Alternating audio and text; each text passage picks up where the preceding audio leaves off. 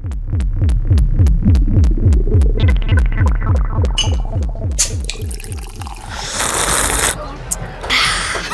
Was ihr da gehört habt, war ja Zoes weltberühmter Signature Sound, von dem sie immer behauptet, es sei nicht ihr Signature Sound, aber du machst den immer und umso immer. häufiger du sagst, jetzt mein Signature Sound, umso weniger werde ich davon jemals loskommen. Also, ich wollte gerade sagen, ich habe gedacht, du hättest jetzt einfach bloß mit deinem Schicksal kapituliert.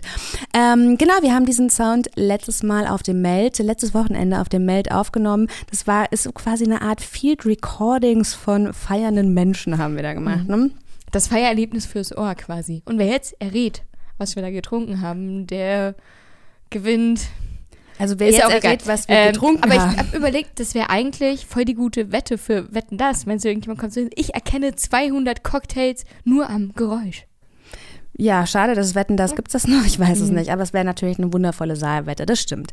Also kommen wir ganz kurz zurück aufs Meld, machen wir noch ein kleines Recap. In der letzten Folge hatten wir schon angekündigt, dass wir dort sein werden. Wir haben auch uns die 9-Euro-Ticket Experience gegönnt, denn es wurde ja groß angekündigt, mit dem 9-Euro-Ticket ganz easy auf das Meld gehen. hin und zurück. Ich sag euch, das ich war bin nur so tiefenentspannt von dieser Rückfahrt, Jessie, ey, Es war, wirklich.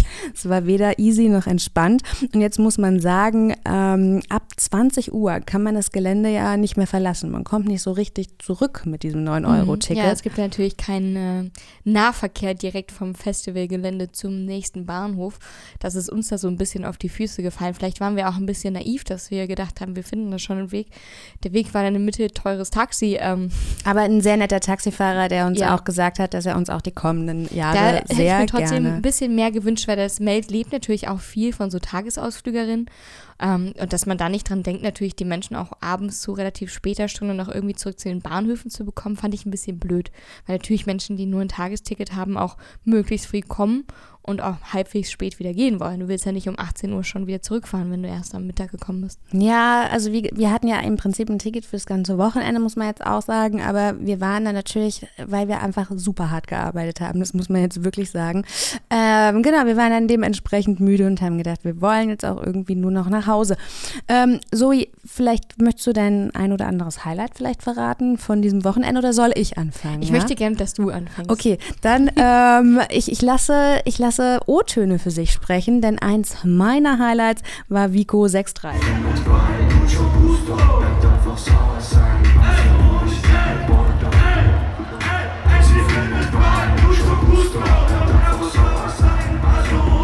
War das dein musikalisches Highlight, Jessie? Du fragst so zweifelnd, aber ich muss auch gestehen, es Ich war. erinnere mich da so ein paar Kommentare, die wenig mit Musik zu tun hatten.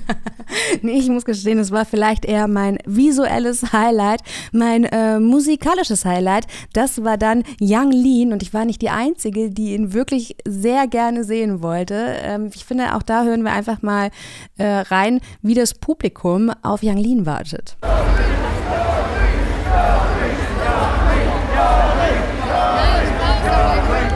Das war jetzt aber dein musikalisches Highlight. Ja, du standst ja neben mir, was soll ich dir jetzt erzählen? Du weißt ja, ich hatte mich total auf den Der Auftritt Mann hatte irgendwie, weiß ich nicht, am Tag davor zu viel geschrien, war ein bisschen heiser. Seine Stimme war nicht so ganz. hatte mich Da. sehr auf diesen Auftritt gefreut und wusste, mir war jetzt so nicht bewusst, dass er vielleicht live nicht unbedingt der stärkste Künstler war. Es ist halt Das wir es ein ist. bisschen leid. Ähm, genau, also ich meine, er hat das Playback, wenn man in- hinten war, hat man, ähm, da hat das Playback eben nicht mehr so gedeckt, seine Originalstimme. Und dann hat er mich erinnert wie so ein Schüler, den Er hat man, zwischendurch einfach nicht mitgesungen. den man auf die Bühne stellt und der krumm und schief und den man trotzdem irgendwie anerkennt auf die Schulter. Aber sympathisch war er weiter. Trotzdem. Es ist so.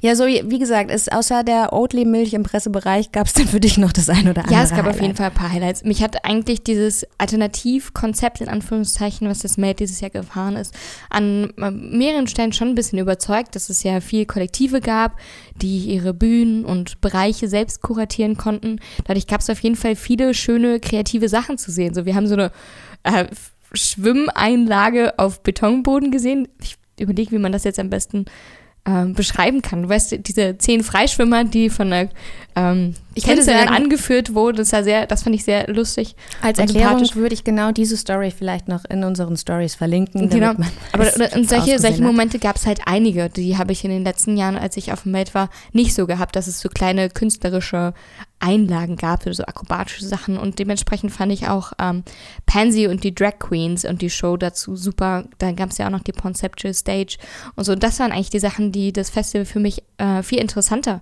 und ähm, auch mehrwertiger gestaltet haben. Mhm. Besonders interessiert warst du natürlich auch an den Festival-Outfits der BesucherInnen. Du bist losgezogen, hast investigative Fragen gestellt. Was hat dich bewegt? Was wolltest du wissen? Es, das Made ist ja dieses Jahr auch gesponsert von den Doc Martens, deswegen wollte ich mal wissen, ob sich das auch auswirkt auf das Schuhwerk der Menschen. Die große Frage, die ich mir immer stelle, ist, welches Schuhwerk trägt man am besten bei Festivals? Ich sehe hier 80% der Zeit Doc Martens. Seid ihr eher Doc Marten-Fan oder Sneaker? Sneaker. Doc Marten beziehungsweise Stiefel, die noch höher gehen wegen der Beach Stage, dass man nicht so viel Dreck in die Schuhe bekommt. Ich finde es hier schon ein bisschen ironisch. Also Doc Martens, der ehemalige Punkschuh, ist jetzt so ultimativer Mainstream-Schuh und auch bei 30 Grad tragen dann lieber alle fette fette schwarze Stiefel. Ich finde es gar nicht so bequeme Schuhe. Ich bin ja schon zwei, drei Jahre älter als du und ich habe auch noch ein blaues Paar Doc Martens, da war ich ungefähr 13. Ja. Also ähm, Doc Martens, ich würde es eher als zeitlosen Klassiker beschreiben, tatsächlich. da lacht so Na gut, kommen wir dann von Sicherheit, äh, von Sicherheitsschuhen zu Sicherheit auf Festivals? Guter Bogen. Mhm. Und wir haben ja nicht nur in den letzten Wochen immer mal wieder über Spiking und generell Awareness-Teams ähm, in Clubs und auf Festivals gesprochen, sondern wir haben uns diesmal auch die Mühe gemacht und das Meld direkt darauf angesprochen, wie denn den ihr Awareness-Konzept aussieht. Genau, wir wollten vor allen Dingen wissen, ähm, wie sieht es jetzt aus bezüglich Spiking-Übergriffen? Ist das Meld da in besonderer Alarmbereitschaft? Darauf hat uns äh, John geantwortet. Er ist Leiter des Awareness-Teams vom Meld. Ähm, uns ist das Thema auf jeden Fall bewusst und wir haben es mit auf dem Schirm. Jedoch können wir glücklicherweise vermelden, dass wir auf dem Meld noch kein Thema solcher Art hatten. Dennoch sind wir auf jegliche Fälle vorbereitet. Wir werden, glaube ich, in den nächsten Folgen noch häufiger über dieses Thema sprechen, weil es mich persönlich nicht loslässt und weil ich auch total das Gefühl habe, dass es da eine Notwendigkeit gibt, immer wieder ein bisschen Raum und ähm, ja, Gesprächsbedarf zu liefern. Deswegen wollen wir da in den nächsten Wochen auch noch mal ein bisschen über äh, Johns Antworten sprechen und auch im Kontext und Befragung mit anderen Clubs und anderen Awareness-Teams. Ich muss sagen, ich finde es schön, dass sich das Made die Zeit genommen hat und äh, das auch sehr ernst genommen hat, dass wir da eine Anfrage gestellt haben. Allerdings hat mich das Konzept nicht komplett überzeugt. Es gab da diese Flyer und es gab da auch diesen dieses Panama, das ist sozusagen der Safe Space, in dem man gebracht wird in Notsituationen. Allerdings waren mir diese Plakate überhaupt nicht auffällig genug. Das waren nur A4-Zettelgröße und an, natürlich an Wegkreuzungen etc. aufgehangen, aber einfach nicht nicht groß genug, nicht beleuchtet oder so und auch Awareness-Personen nicht besonders gekennzeichnet, dass man immer sieht, okay, die haben, weiß ich nicht, eine knallgrüne Jacke an. Da muss man vielleicht erklärend dazu sagen, dass die Awareness ähm, kleine ah, Buttons, genau, aber, kleine weißt du, wenn es dunkel Buttons. ist, dann, dann mhm. erkennt man das nicht mehr gut und äh, ich habe auch tatsächlich nur eine Person gesehen, die diesen Button getragen hat und ich habe schon versucht, darauf zu achten und wenn du dann nicht mal genau mitbekommen hast, dass es solche Personen gibt, achtest du noch viel weniger darauf. Von daher, das hat mich ein bisschen gestört. Ich merke aber, dass die auch auf jeden Fall das Bewusstsein dafür haben und haben wollen und da bereit sind, sich weiterzuentwickeln. Ähm, wir haben das damals auch zu John schon gesagt, so da muss irgendwie noch ein bisschen was getan werden, dass die Sichtbarkeit einfach noch ein bisschen besser da ist und auch die Erreichbarkeit. Ne? Genau, und da hat er ja auch gesagt, dessen sind sie sich bewusst und die Nachfrage ist ja auch relativ, ist ja auch sehr stark gewachsen in den letzten Jahren und da sind sie ja auch immer total dankbar für Feedback und total bemüht, das dementsprechend auch immer sich weiterzuentwickeln. Alles in allem war es ja trotzdem trotzdem eine super schöne ähm, Melt-Experience, sage ich jetzt mal so. Und zu einem deiner Highlights gehörte sicherlich auch Pansy. Wer ist das? Pansy ist eine äh, Drag Queen und eine glaube ich, mittlerweile kann man schon sagen, Berliner Ikone oder wie ich glaube, der Tipp hat es geschrieben, nee, der Tagesspiegel hat geschrieben, sie ist die äh, Queen of Kreuzberg und die ist mit ihren Drag Queens am Start gewesen und hat dann eine geile Show abgeliefert. Genau, und sie hat auch nochmal zusammengefasst, weshalb sie Festivals total liebt. I love festivals so much because there is nothing better than seeing people coming together, smiling, laughing, hugging, taking a bunch of fucking drugs and sucking some strange cock in the corner. It's so much fun, isn't it?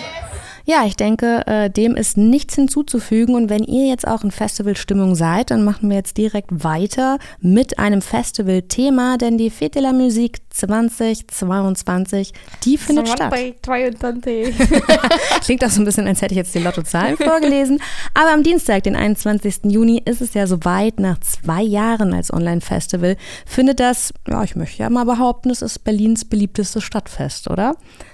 Zoe guckt noch so, denkt Ja. mal drüber nach. Ich habe jetzt nicht alle? BerlinerInnen gefragt, aber es ist bestimmt. Zumindest, ich finde es immer noch bemerkenswert, dass es es ja weltweit gibt. Ganz genau. Also genau. es ist ja nicht nur Berlin-Fest, es ist ja Weltfest. Ja, absolut korrekt. Ein weltweites Format. Alleine in 80 Städten in Deutschland wird die Fête de la Musique gefeiert. Und an 140 Standorten allein in Berlin ist es super schwierig, da den Überblick zu behalten. Und deshalb haben wir uns einen echten Experten einfach mal hier rangeholt, der uns durch den Dschungel der Veranstaltungspunkte führt. Ich freue mich total, dass die Fête de la Musique dieses Jahr endlich wieder stattfindet, nach über zwei Jahren Pause. Und deswegen haben wir uns heute auch den lieben Björn ins Studio geholt. Hi Björn. Hallo. Erzähl doch mal ein bisschen was über dich. Ich freue mich auch, dass die FED wieder stattfindet, tatsächlich. Weil die letzten beiden Jahre, klar, für alle nicht leicht waren. Wir haben es zwar irgendwie geschafft, Fedler Musik dann als Online-Festival durchzuführen, was auch ziemlich erfolgreich war für so im Vergleich zu allen anderen Livestream-Geschichten, die jetzt nicht von irgendwelchen Superstars gemacht wurden. Aber ähm, es fehlte dieses eine entscheidende Element und das war dieses dass Leute klatschen und sich freuen und dass man Glänzen in den Augen sieht. Ähm, und genau, das haben wir jetzt hoffentlich dieses Jahr wieder, beziehungsweise ziemlich sicher haben wir das wieder. Ähm, und das ist ja der eigentliche Grund, weshalb wir Fettler Musik machen, um nämlich genau das den Leuten zu ermöglichen, dass die einen Tag lang dann wirklich in der ganzen Stadt, dieses Jahr auf über 140 Bühnen oder an Musikorten, wie wir sie nennen, ähm, dann Musik kostenfrei erleben können. Und das ist, glaube ich, ein riesengroßes Geschenk, was sich alle Berlinerinnen und Berliner irgendwie gegenseitig machen. Und das ist so eine Sache, die mich total fasziniert, dass es eben, wenn man sich die reinen Zahlen anguckt, ist ja Fettler Musik eigentlich ein Major Festival mit irgendwie 80 bis 120.000 Zuschauerinnen und Zuschauern, die da jedes Jahr kommen. Ähm, aber die sind eben auf die ganze Stadt verteilt, auf alle zwölf Bezirke. Und dementsprechend sind es eigentlich ganz viele kleine Festivals oder kleine Eintagesveranstaltungen, die am Ende dann was riesengroßes ergeben und eine Idee, die halt seit 40 Jahren trägt, wächst, blüht, gedeiht. Und das finde ich schon faszinierend, dass es ähm, tatsächlich seit so langer Zeit auch schon existiert und eigentlich jedes Jahr wächst. Jetzt habe ich überhaupt nichts über mich erzählt, aber über diese tolle Veranstaltung. Darauf hätte ich, äh, genau, ich wollte gerade sagen, da hätte ich dich jetzt auf jeden Fall auch zurückgeholt. Du hast es 40, du hast die 40 schon angesprochen. Dieses Jahr ist so ein kleines, großes Jubiläum. 40, das ist, bedeutet, die Fête de la Musique ist jetzt eigentlich sogar jünger als ich. genau. Ähm, ich denke, du warst nicht von Beginn an dabei. Seit wann bist du äh, Teil des Teams und was genau machst du denn da? Ich war nahezu äh, von Anfang an dabei, denn ähm, ich bin ja tatsächlich elf Jahre älter als die Vettler Musik und ähm, habe 1996, ähm, nee 97, ähm, angefangen Programmhefte zu schreiben, weil ich bin nach Berlin gekommen Anfang der 90er Jahre und wollte unbedingt entweder Rockstar oder Musikjournalist werden. Rockstar hat überhaupt nicht funktioniert, Musikjournalist ganz gut. Ähm, ich habe dann ganz viel für Zeitungen geschrieben, äh, Zeitschriften, alle möglichen Musikmagazine, habe Radio moderiert und ähm, wurde dann vom damaligen City-Musikredakteur äh, an die Vettler Musik empfohlen und weitergeleitet ähm, mit, dem, mit der Empfehlung, ich könnte da ja das Programmheft schreiben. Und dann hing ich da immer im Büro ab und fand es total super, wie das funktioniert, so Dinge zu organisieren und dass dann plötzlich Menschen kommen und irgendwo auftreten und man ein Kabel dafür braucht und eine Box. Und das hat mich unfassbar fasziniert. Deshalb habe ich dann tatsächlich im nächsten Jahr auch schon angefangen, damit zu organisieren und war dann bis 2001 tatsächlich so in den Aufbaujahren der Vettler Musik auch beteiligt. Ähm, habe da meine Frau kennengelernt, ihr einen Hochzeitsantrag gemacht. Also mein ganzes Leben ist eigentlich schon mit der Veranstaltung verknüpft. Und äh, bin dann, was mich total gefreut hat, 2017 gefragt worden, ob ich dann ab 2018 quasi ähm, die Kuratierung und die Verantwortung für die Vettler Musik übernehmen könnte im Auftrag vom Music Board Berlin und dem Kultursenat. Und das war natürlich eine riesengroße Ehre und das mache ich seitdem. Und das ist so ein bisschen so äh, Björn für alles. das ist toll. Ja, und schon, schon sind tatsächlich- wieder 40 Jahre um, ne? Ja, tatsächlich, ja. Man glaubt es kaum. Wenn du jetzt schon doch so lange kontinuierlich dabei bist, hast du doch bestimmt so ein paar persönliche Highlights. Ich meine, was soll nach der Hochzeit der, oder nach dem Kennenlernen der So Frau sieht's noch aus. kommen? so sieht's aus. Ähm, ja, also wie, wie viel Zeit haben wir für die Highlights? Machen wir mal die Top 3. Ähm, fangen wir von hinten an. Letztes Jahr ein Mensch, der in den Gärten der Welt oder die in den Gärten der Welt zu mir kam, ähm, nach der krassen Bundesnotbremse und dem Lockdown und der Tatsache, dass wir alle nur noch zu Hause sitzen konnten und wir dann binnen einer Woche oder zehn Tagen ein Auftaktkonzert organisieren konnten. Das heißt, nach ganz, ganz langer Zeit fand wieder Live-Musik statt und die Frau kam zu mir und äh, weinte tatsächlich vor Rührung und vor Glück und hat sich bedankt, dass wir ein Konzert organisiert haben. Und ähm, das hat mir gezeigt, was Musik auslösen kann und was wir natürlich alle vermisst haben, diese zwei Jahre oder den größten Teil der zwei Jahre. Ähm, das war definitiv ein absolutes Highlight, wenn ich so ganz nach vorn, also ganz an den Anfang zurückspringe. Ein total unvergessliches Konzert von der Band Sargent Garcia aus Frankreich im Kesselhaus. Das fing dann damals auch an mit der French Night, die es immer noch gibt. Ähm, Sargent Garcia war damals in Frankreich ein riesengroßer Star und wir haben ähm, zu der Zeit tatsächlich auch Geld gehabt, um Künstlerinnen und Künstler quer durch Europa quasi zu schicken in alle Städte, die dann auch Fettler Musik gefeiert haben und wir haben von denen ähm, dann auch Künstler innen äh, nach Berlin geschickt bekommen, sozusagen. Das war ein riesengroßer europäischer Kulturaustausch. Das war auch für mich ein Highlight, weil so meine Liebe zu Europa und der Tatsache, dass man hier halt tatsächlich reisen kann, ohne eine Grenze eigentlich überqueren zu müssen oder Geld wechseln zu müssen.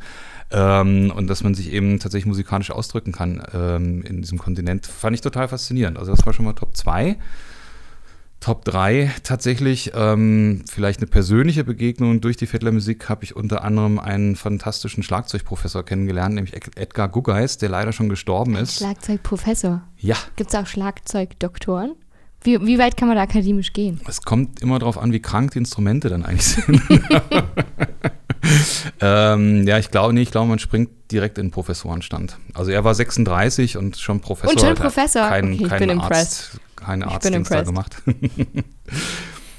Ich springe jetzt einfach mal, weil du hast hier äh, noch Fragen heimlich nebenbei eingetippt. Zoe würde total gerne wissen, ob sich deine Arbeit bei der de la Musique auf deinen persönlichen Musikgeschmack ausgewirkt hat.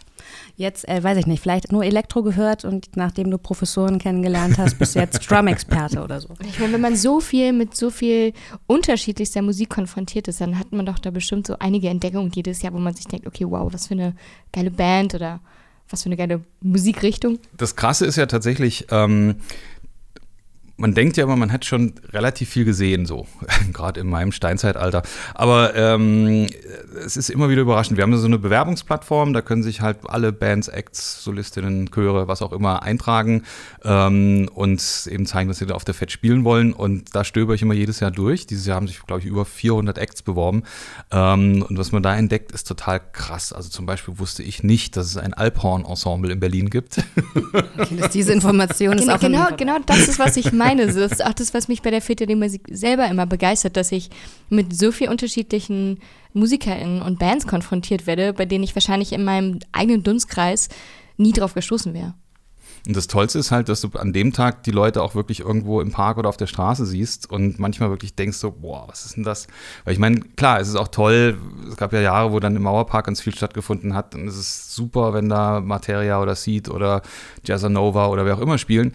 Ähm, das hat aber natürlich einen Rahmen, den man irgendwie schon kennt. Das ist halt dann ein professionell organisiertes Konzert. Das ist auch toll und zieht halt dann 20.000 Leute an, die sind begeistert und und das freut mich auch. Aber ich finde es manchmal viel, viel spannender, einfach dann, keine Ahnung, bei mir im Edeka um die Ecke auf der Wiese sind dann zwei Leute, die Saxophon spielen. Nicht besonders gut, aber die trauen sich halt und machen es. Ähm, und da bleibe ich stehen und gucke mir das an, finde es toll. Ja, definitiv. Wobei man natürlich auch sagen muss, also es gab so ein paar Jahre, da hat die Fête de la Musique wirklich mit großen Namen gezogen, auch durch große Player wie die Red Bull Stage, muss man ganz einfach sagen. Und was ich immer daran gut fand, natürlich hätte man Seed auch, äh, weiß ich nicht, irgendwo anders sehen können, aber das ist eben diese Stichwort kulturelle Teilhabe. Man muss auch erstmal das Geld haben für eine Seed-Karte und im Prinzip macht die Fête de la Musique genau das möglich, dass selbst wenn man nicht die finanzielle Kaufkraft hat, sich solche äh, teuren Konzerttickets leisten zu können, man eben doch die Möglichkeit hat, solche Acts zu sehen. Jetzt ist die Fête de la Musique ja keine Sache, die sich Berlin ausgedacht hat oder die ihr, sage ich jetzt mal, aus, äh, euch ausgedacht habt. Die Fête de la Musique gibt es, ich habe das nochmal geguckt, in über 540 Städten, in 300 Städten und es gibt äh, in 50 deutschen Städten sogar. Macht man 80, da glaube ich, mittlerweile 80 mittlerweile. Macht jeder, seid ihr untereinander connected oder Ja. macht da so jeder sein eigenes Ding? Nee, also sowohl als auch. Also wir sind connected und das ist mir auch total wichtig. Ähm, was ich schon sagte, also dass es einfach so eine Idee ist, die wirklich gewachsen ist und nicht mehr nur eine französische Idee ist. Ganz am Anfang haben sich die BerlinerInnen natürlich wahnsinnig einen abgebrochen, weil das nicht üblich war, Französisch zu, zu sprechen und man nicht genau wusste, wie man das nun ausspricht. Ähm, und alle natürlich gefragt haben, warum nehmt ihr so einen französischen Veranstaltungstitel? Das ist doch total komisch. Ähm, und mittlerweile merkst du eben, dass sich das so auf der ganzen Welt verbreitet hat. Wir haben gestern gerade einen großen Zoom-Call gehabt mit Leuten von Neuseeland, über Malta, ähm, Lagos war jemand äh, dabei, aus New York, aus äh, Dublin und ähm, Überall wird Fiddler Musik gefeiert und wir werden ein großes Livestream-Projekt gemeinsam machen, wo quasi so ein Livestream einmal um die Welt reist, äh, in verschiedenen Zeitzonen zur Fiddler Musik dann. Ähm, wir machen. Das ist dann eigentlich wie so ein riesiges weltweites Festival. Könnte man theoretisch sagen, das größte Festival weltweit? Ja, wahrscheinlich. Oder? Schon, so irgendwie, aber es. so, er hat einen Hang zu Superlativ. aber, und das ist halt auch das Coole, es ist ein Festival, wo die Idee das Verbindende ist und nicht die Tatsache, was du sagtest, dass man sich ein Ticket kauft und dann gemeinsam drei Tage irgendwo ist. Ähm, und das finde ich toll. Das ist für mich so das, die größte Leistung an diesem Tag, ähm, dass Menschen ihre Zeit widmen, ähm, eine Bühne irgendwo hinstellen, möglicherweise auch noch Geld investieren oder auf eine Gage verzichten, damit andere Leute eben tatsächlich kostenfrei das erleben können. Ähm, und eben von wirklich Kiez-Initiativen und Solo-MusikerInnen bis hin zu Seed oder Element of Crime oder vor wann war das, 2020, hatten wir alle Farben, der dann mitten im Lockdown in der Kuppel vom Fernsehturm aufgelegt und einen Livestream gemacht hat. Und das fand ich wirklich toll. Also in dieser ganz finsteren Zeit des ersten Lockdowns, wo niemand wusste, was passiert, ähm, habe ich all diese Bands angerufen, die irgendwann mal auf der Fett gespielt haben und habe gesagt, so, was wir jetzt machen können, ist, dass ihr vielleicht irgendwie einfach einen Gruß aufnehmt und euch bedankt bei den Leuten, die bisher immer Fettler Musik organisiert haben und einfach denen so ein kleines Zeichen von Mut zuspricht. Und das war, das war total toll. Da haben sich so viele gemeldet und kleine Videobotschaften aufgenommen, ähm, wo du echt so bei jedem Video, was kam, heulen konntest.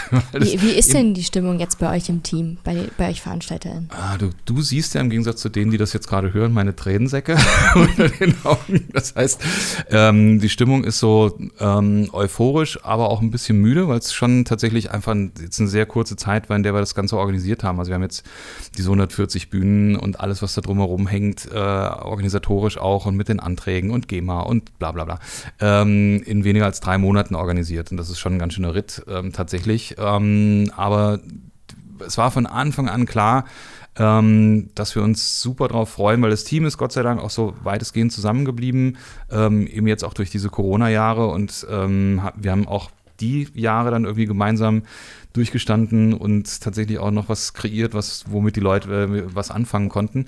Und jetzt freuen sich alle natürlich mega darauf, dass man da auch wirklich dann Musik wieder live erleben kann. Du hattest gerade eben auch schon das Wort Lockdown im Mund. Da wollte ich eigentlich schon einhaken. Jetzt ist Corona ja natürlich noch nicht ganz vorbei.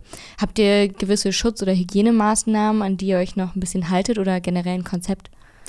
Ähm, also wir sind quasi ja nicht Veranstalter einzelner Orte, sondern ähm, dann immer quasi der übergeordnete Veranstalter, ähm, empfehlen aber natürlich allen dann auch an ihren Orten die, die Leute sozusagen oder den Leuten zu raten, dass sie Abstand halten sollen, dass sie eben noch gewisse Vorsichtsmaßnahmen, ähm, jetzt nicht unbedingt mit Maskenpflicht Open Air, aber dann zumindest ähm, tatsächlich mit Abstand halten und einer gewissen Vorsicht dann umgehen sollten und dass natürlich die Hygieneregeln, die wir jetzt irgendwie in den letzten zwei Jahren gelernt haben, auch noch weiterhin gelten, äh, weil du hast natürlich recht und das merken wir auch total, dass im Moment ähm, habe ich zumindest subjektiv das Gefühl, die Zahl der Ansteckungen wieder total nach oben geht. Ähm, vielleicht nicht mehr mit den ganz schlimmen Konsequenzen wie am Anfang, aber Vorsicht ist nach wie vor geboten.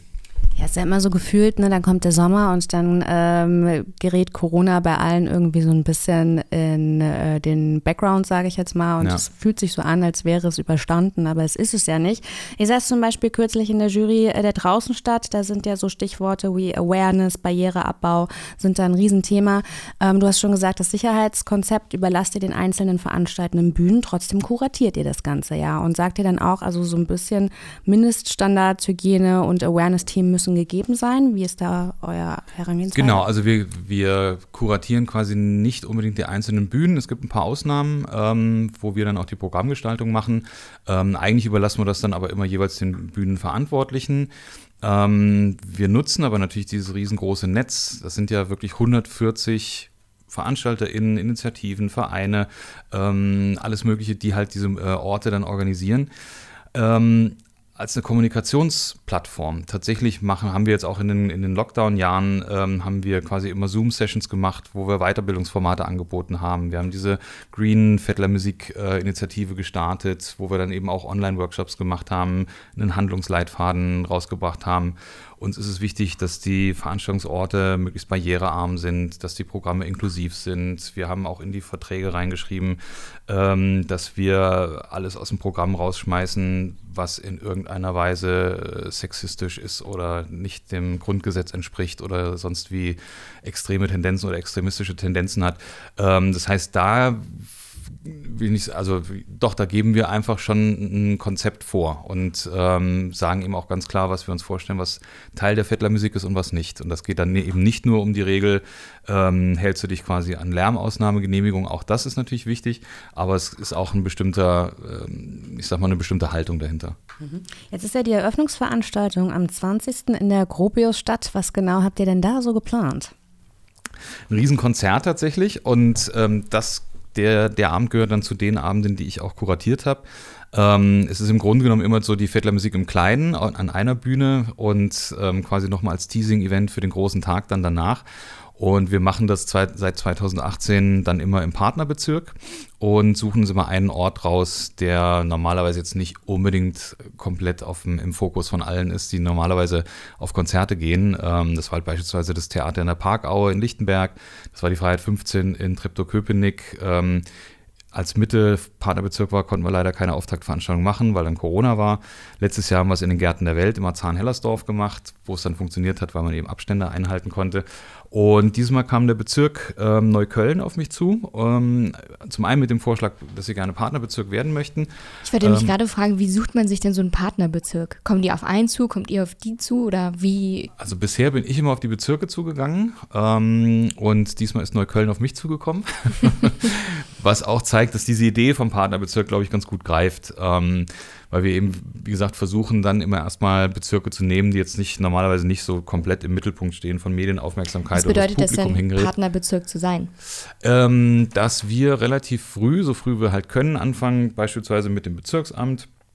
In Treptow-Köpenick war es dann der Tourismusverein, aber eben auch mit äh, lokalen Musikerinnen und Musikern. Romano war zum Beispiel in Treptow-Köpenick dann quasi musikalischer Botschafter, ähm, dass wir dann erstmal quasi auf, auf Forschungsreise gehen. Welche Orte gibt es da? Welche Akteure gibt es? Was macht eine Musikschule?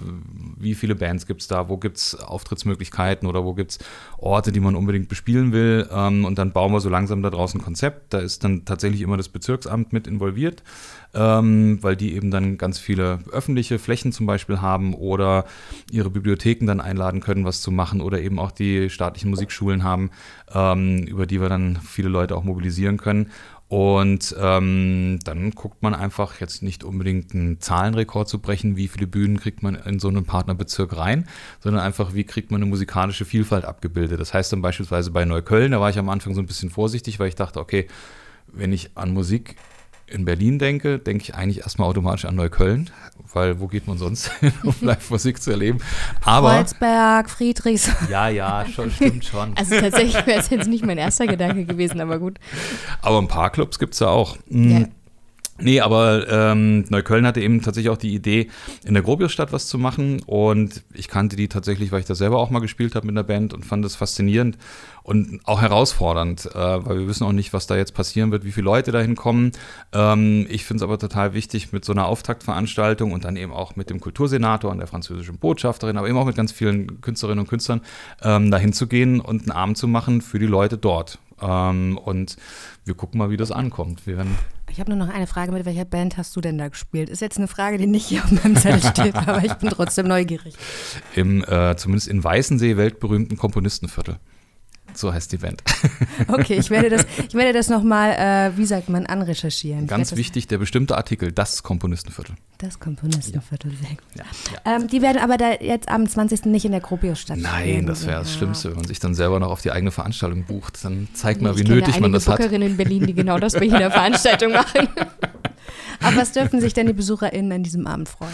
Auf ein krass unterschiedliches Programm. Also es ist tatsächlich von der komischen Oper, die mit ihrem Dolmetschbus kommt und ihrem Best-of-Arien quasi in allen möglichen Sprachen, ähm, über das ukrainische Exilorchester Miria, Ähm, Irma aus Frankreich, die ist da schon ein Riesenstar, die hat hier auch schon mal auf dem Radio 1 Parkfest, glaube ich, gespielt.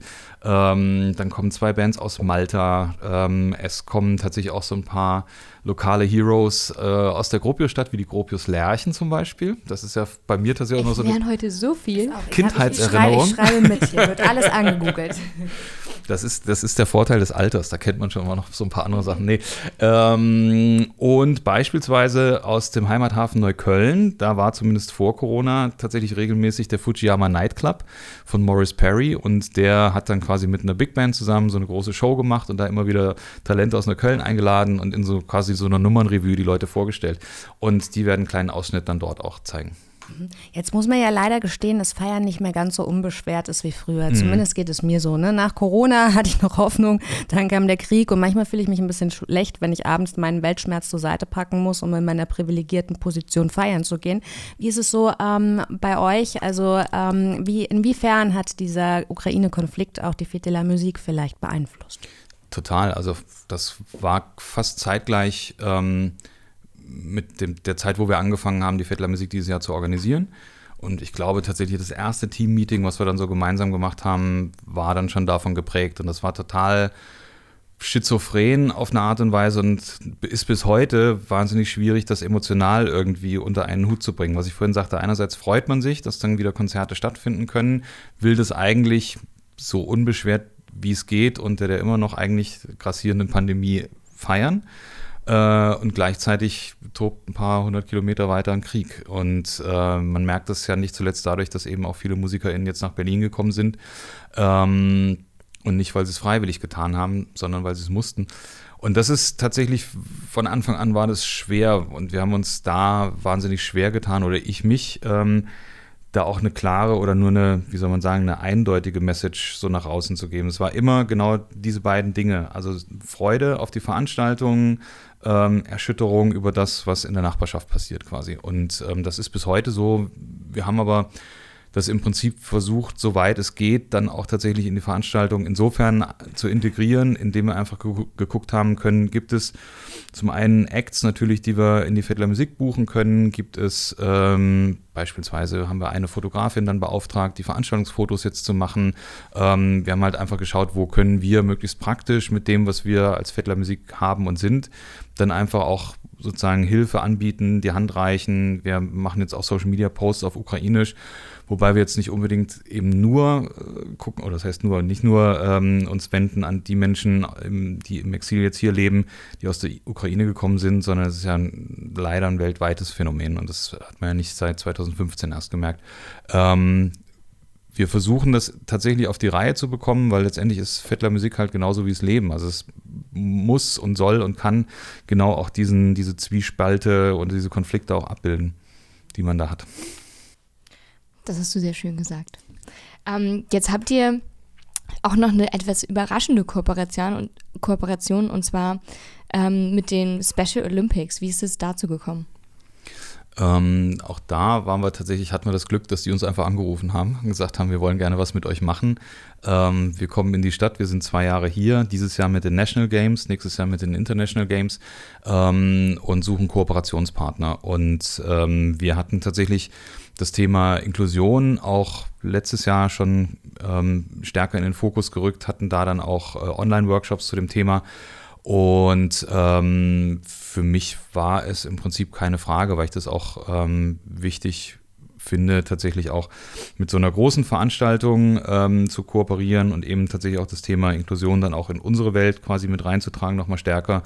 Äh, wir haben da jetzt auch Online-Workshops gemacht, haben mit einem ähm, der auch im Organisationsteam arbeitet, ähm, über die ähm, Herausforderungen gesprochen, ähm, wie man in den ersten Arbeitsmarkt kommt, wenn man eine geistige Einschränkung hat beispielsweise ähm, und gucken auch, dass wir das Programm dann natürlich so divers wie es geht ähm, dann gestalten. Und ähm, für uns war es wichtig, dass wir einfach auch da die Möglichkeit hatten, was wir sonst niemals hätten, eine Bühne am Brandenburger Tor bespielen zu können, könnten wir uns als Filmmusik tatsächlich gar nicht leisten. Die steht uns aber quasi durch die Kooperation dann für den 21. zur Verfügung. Ähm, wir haben da die Chance, ein tolles Programm zu machen zum 40. Jubiläum der Musik und ähm, dann gleichzeitig eben auch einen kleinen Kulturbeitrag zu den äh, Special Olympics zu leisten.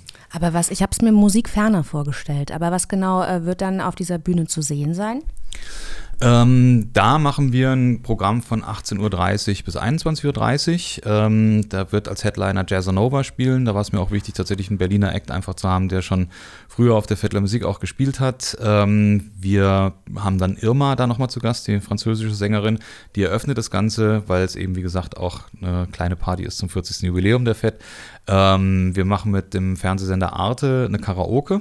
Das ist tatsächlich auch eine Tradition, die wir vor fünf Jahren oder 2018 oder vor vier Jahren gestartet haben, dass wir einfach was anbieten, wo Leute hinkommen und mitsingen können. Das hat ziemlich gut funktioniert und Arte hat dasselbe Konzept, machen das bei Veranstaltungen ähm, und da haben wir so eine Dreiviertelstunde quasi mit Karaoke, Playbacks und dann Videos dazu und die Leute können einfach singen und wir haben ein Konzert mit ziemlich bekannten MusikerInnen aus der Ukraine, nämlich Aljona Aljona und Jerry Heil, die auch einen Song tatsächlich, als der Krieg ausbrach, zusammen gemacht haben und äh, die werden da auch auftreten. Was sind denn deine persönlichen und vielleicht auch eure von den ganzen Veranstalterinnen Programm-Highlights, wo ihr euch jetzt richtig drauf freut und vielleicht auch vor allem für unsere Hörerschaft. Wir sind ja ein bisschen bekannt als der Podcast für und mit elektronischer Musik. Ja, gerade bei 140 äh, verschiedenen Veranstaltungspunkten verliert man natürlich schnell den Überblick. Deshalb brauchen wir da jemanden, der uns ein bisschen an die Hand nimmt und durch den Dschungel des Angebots führt. Oh ja, da frage ich mal jemanden, der sich auskennt. ähm, ach, das sind echt so total unterschiedliche Sachen. Also klar, für elektronische Musik ist natürlich äh, Britta Butzke seit gefühlt so lange wie ich bei der Vettler Musik bin immer die wichtigste Adresse. Ähm, die haben ja lange Zeit dann vorne auf der ähm, der Elsen, nee, nicht auf der Elsenbrücke, auf der Brücke Richtung Jam äh, dann einen Riesenrave gemacht, der dann irgendwann zu groß wurde und dementsprechend dort nicht mehr stattfinden kann. Ähm, Sage Beach ist auf jeden Fall immer dabei. Ähm, ich finde aber auch sowas wie die Gemüsebühne total spannend. Die haben sich jetzt neu gemeldet. Wir machen auch mit den Prinzessinnengärten ähm, ne, oder die machen auch eine Bühne zur Musik. Es gibt äh, Musik in den Bornholmer Gärten. Ähm, normalerweise, wir machen auch zum Beispiel, man darf ja eigentlich immer keine Schleichwerbung machen, aber Edeka Treugut ist tatsächlich so in den letzten Jahren der Grower gewesen bei uns. Die machen halt total verrücktes Zeug, haben auch äh, wirklich sensationelle Livestreams gemacht. Ähm, und das sind halt einfach die Betreiber vom oder BetreiberInnen tatsächlich vom Edeka-Laden, die große Punk- und Rock- und Indie-Fans sind und Hip-Hop und die machen immer ziemlich krasse Sachen. Das ist total lustig und dieses Jahr beispielsweise machen wir auch im Planetarium. Äh, im Prenzlauer Berg ähm, Konzerte. Da wird draußen, ähm, gibt es einen DJ-Spot auf dem Dach quasi, da kann man irgendwie nett im Liegestuhl sitzen und sich elektronische Musik tatsächlich anhören.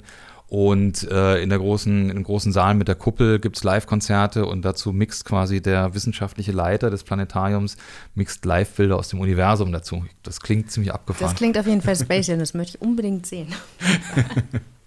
Ich bin tatsächlich einfach nur froh, dass die Fete Musik wieder stattfindet. Ich habe vorhin zu Jesse schon gesagt, die Sommerstraßenfeste gehören für mich ganz fest zu den Erinnerungen meiner Kindheit dazu. Da gehört der Karneval der Kultur natürlich dazu und die Fete der Musik. Das sind so Kernerinnerungen zu eigentlich jedem Lebensjahr und das hat mir die letzten Jahre auf jeden Fall total gefehlt und deswegen freue ich mich, dieses Jahr mal wieder in jeder Ecke schiefe Saxophonistinnen hören zu können oder eben auch wieder ganz neue Bands kennenlernen zu dürfen.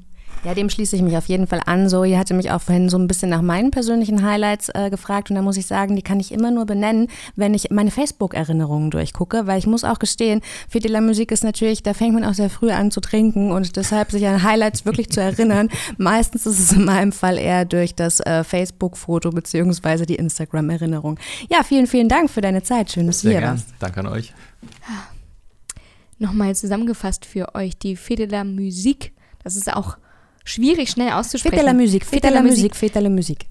Findet am 21. Juni nächste Woche statt und ihr könnt euch natürlich auf der Website fetelamusik.de über alle Acts und Bühnen informieren mit interaktiver Karte und also coolen Tools, die man braucht, um so einen Tag zu gestalten. Ich gehe immer gerne einfach los und gucke, was ich so höre und lasse mich da von meinen Ohren durch die Stadt leiten. Übrigens machen auch ganz viele Clubs ähm, bei der Fete der Musik auf. Und zwar gratis, wie so ein Tag der offenen Tür.